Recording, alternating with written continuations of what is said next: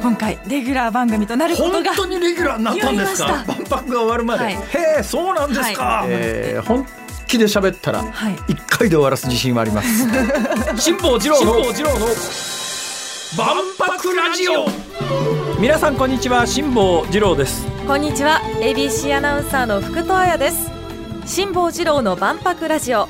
この番組は万博をこよなく愛する辛坊治郎が2025年の大阪・関西万博についてさまざまなゲストとともに詳しく熱く掘り下げる万博ポータル番組です。最新情報はもちろん今後の課題やワクワクする情報まで毎週ぜぜひひでお送りしています。ぜぜひひ。そうなんです。あの単なる幼少番組ではなくいやそれはちょっとまずいんじゃないの？みたいなことも含めてですね。だからあのニュース番組としてもえ毎週毎週そのタイミングで万博にまつわるニュースをまとめてここはお伝えしますのでそれもあの忖度なくえ偏りなく公平に扱っておりますので まあ最新情報を手に入れる場としてはいいんじゃないかなと聞いていただければありがたいなと思いますがそれにしてもここへ来てですね、はい。えーすっかり日が長くなって明るくなってきました夜なんか夕方なんかねそうですね。日が沈むのが本当に遅くそなったなと。れで気温も上がってきたじゃないですか、はい。そうするとね私1970年の万博を思い出すんですよ。とにかく万博の会場がね暑かったのよ。え当時何度ぐらいだったんですか？1970年なんだけど、はい。い、やだけどだけどここが万博のすごいところで1970年っていうのは、はい。あのうちにはカラーテレビはなかったんです。カラーテレビはもう発売になってましたけど1970年にカラーテレビのあるうちっていうのはそこそこお金持ちの家だったと思いますよ。でうち白黒テレビしかなかったんです。でカラーテレビがないということは何がないかというとエアコンなんかないんですよ普通の家には。まずエアコンなんかないんです。はあ今エアコンない家なんかないでしょ？ないですね。ねエアコンないと夏過ごせないですもん。特に大阪まあ温暖化も含めてありますからでヒートアイランドもありますから今大阪市内でエアコンなしは無理だと思いますが1970年当時は一般家庭の中にエアコンなんかなかったんですよ。うちはですか？うちは。うちは。扇風機。扇風機はあったんですね。扇風機。はありました。扇風機は扇風機の前で あのみんなブーブーブーブーブーとあそれ今もありますね今もやりますかはいえあ子供の時はね子供の時大体はい今あのうちもうね回る扇風機ないですねあの回らない扇風機ほらあるじゃないですかああいうのはありますけどくるくる回ってる扇風機はうちにはもう今ないでえそれすねえなんでですかサーキュレーターがあるってことですか 勘が悪い人ですねあなた。今リスナーの大半は分かってると思いますよ。今羽のない扇風機あるじゃないですか。そうなんですか？あな何を言ってんですかあなた。あなたいつの人ですか？今そんなやつパッて頭に浮かばなかったえです。嘘！言われてあ確かにそういう今扇風機もあ羽りますね扇風機とか羽のないドライヤーとかそういうのありますよ。まあそれはいいんです。ね。何が言いたいかというと、はい。1970年当時は一般家庭にエアコンなんかなかったんですがところがむっちゃ暑かったんだけど万博のパビリオンには冷房があったんですよ。だからも。のすごい暑いんだけど暑いんだけど何時間も並ばなきゃ炎天下いけないんだけどパビリオンの中に入ると涼しい。もう抜けられなくなりますね。涼しい。もう今なら当たり前ですけどそれ自体がやっぱりねあの当時は貴重だったですね。この勢いで喋らせたらあと5時間は喋りますよ。もうそろそろ先行った方がいいんじゃないですか。さあ番組では皆様からの質問や感想もお待ちしていますメールはエキスポアットマーク ABC1008.com 小文字で EXPO アットマーク ABC1008.com です。そして番組公式ツイッターもできました。辛坊治郎の万博ラジオでアカウント検索してみてください。ハッシュタグは万博ラジオです。皆さんどんどんつぶやいてくださいね。この後は万博ニュースヘッドラインです。辛坊治郎の万博ラジオ。大阪・関西万博ニュースヘッドライン。先月の主な万博関連ニュースです。日本航空はパイロットが搭乗しない空飛ぶ車の社会実装を睨みアメリカのウィスクエアロ社と連携協力すると発表しました。ビスク社はボーイングとキティフォークの合弁会社で電動垂直離着陸機の無操縦者航空機を開発しています。吉本興業ホールディングスは大崎宏会長が退任したと発表しました。今月末の株主総会で取締役からも退き主に万博の催事関連の企画を議論審査する大阪・関西万博催事検討会議の共同座長に就任します。もう一人の共同座長は加藤家元池坊の池坊専攻次期家元です。2025年日本国際博覧会協会はメイン会場の一つ大祭事場の建設工事について3回目の入札を実施した結果大成建設などのグループがおよそ71億円で落札したと発表しました。世界各国の万博パビリオンが続々と明らかになっています。中国は竹をふんだんに使い外壁を中国の伝統的な書道の巻物や書簡をモチーフに。またドイツのパビリオンタイトルは和ドイツで循環経済をメインテーマに7つの円形木造建築物を設置します。他にもこれまでにスイス、ポーランド、アメリカがパビリオンの概要などを発表しています。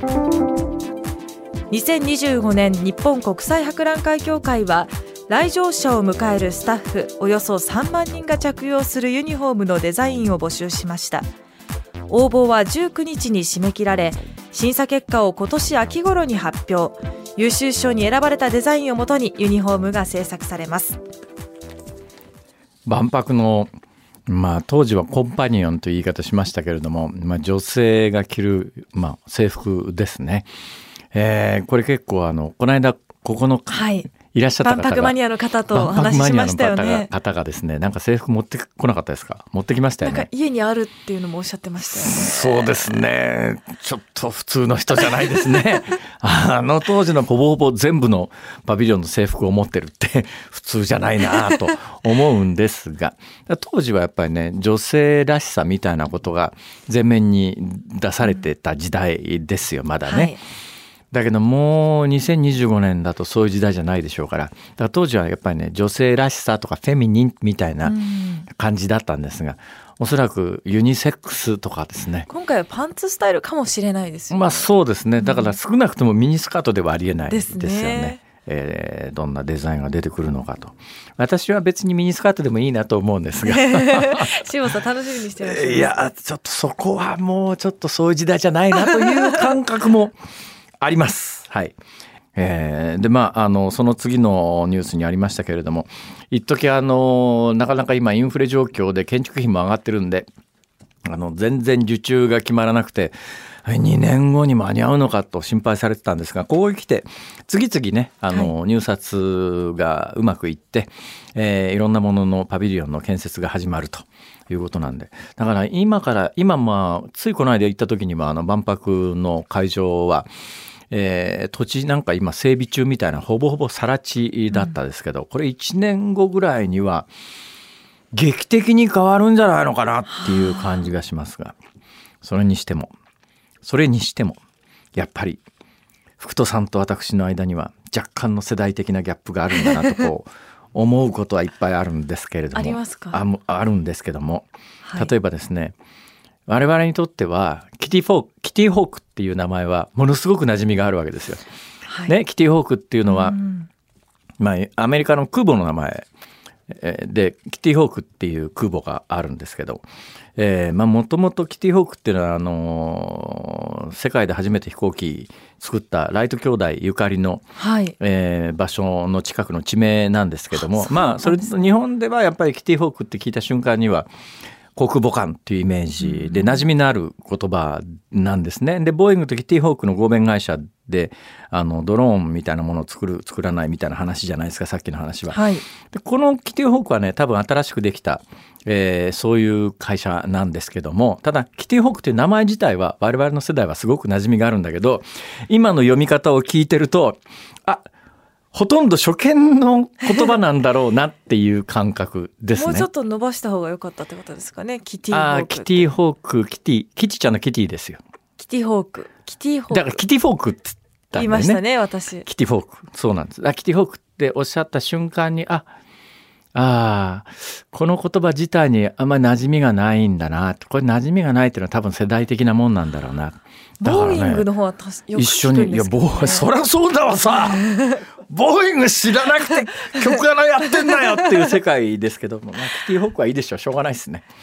この後は空飛ぶ車に欠かせない風の見える化を進める京都のベンチャー企業メトロウェザーの古本純一代表取締役にお話を伺います。辛坊治郎の万博ラジオ。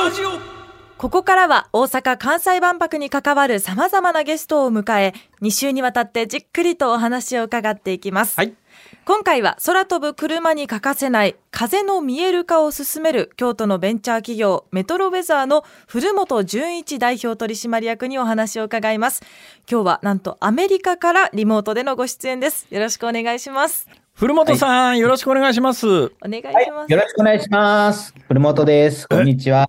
今どちらですか？今は、えーサンフランシスコにいます。サンフランシスコ。えー、何時ですか、朝3時ですね。え？そうよえー、そんなところから遠いところから本当に今回はありがとうございます。とんでもないです。あの、もう、ズームのおかげでどこでもお会いできて、本当嬉しい。どうでもいいですけどさっきあの「ちゃうわ」って一言おっしゃったので気がついたんですがもしかして古本さんは関西人ですか？高槻です。なんで高槻の人がどんないきさつで今あのサンフランシスコにいてはるわけですか？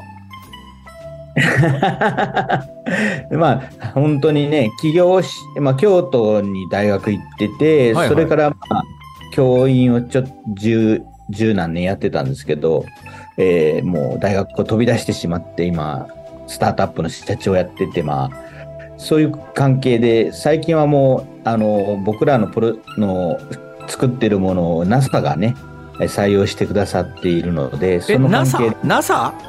NASA です、ね。アメリカ航空宇宙局？そうです、そうです。ええあのー京都でベンチャー企業を立ち上げてそこで作っているっていうかそこの、まあ、作っているのかどうか知りませんが製品っていうか扱っていることがお話は始まったばかりですが今日のところはこの辺でお別れです。辛坊治郎の万博ラジオ。また来週土曜日のお昼12時にお会いしましょう。さようなら